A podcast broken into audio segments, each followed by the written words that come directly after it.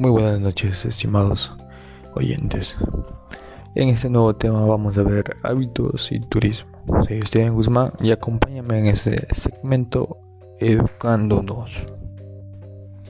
Primero, ¿qué es un hábito? Un hábito lo podremos denominar como una conducta que se va a repetir o que vamos a adaptar en un tiempo de modo sistemático. Debemos tener en claro que un hábito no va a ser una mera conducta prácticamente, no es un regimiento como tal, pero debemos de tener un grado de regularidad que se vaya a influenciar o que vaya de la mano con nuestra vida diaria o con la vida del individuo que tenga. Ejemplos de esto podemos decir que un hábito en nuestra vida diaria puede haber este ir al baño antes de dormir, otro hábito puede ser cepillarnos los dientes al levantarnos, tanto como ir a la cocina y calentar agua para hacer café, un hábito desayunar en una cafetería al lado del trabajo, hábito de saludar a las personas o nuestros compañeros de hogar. Pero, ¿cómo podemos trasladar este hábito al turismo?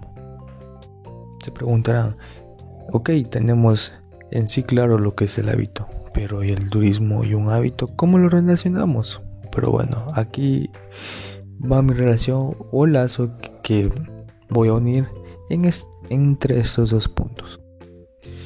Vamos a hablar de hábitos no solamente, no solamente el mero hecho de que la persona va a realizar en su vida constantemente, sino de cómo esta persona o cómo nosotros vemos las preferencias de esta persona. Te pongo en contexto, un hábito ya netamente turístico viene a ser los naturalistas, porque ellos van a amar la naturaleza, van a tener un hábito de respeto hacia la naturaleza.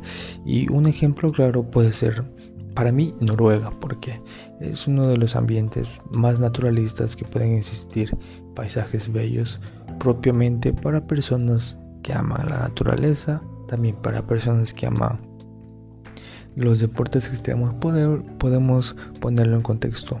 Baños, la ciudad de Baños aquí en Ecuador, porque va dirigido a un segmento de personas que tienen un hábito de aventura prácticamente.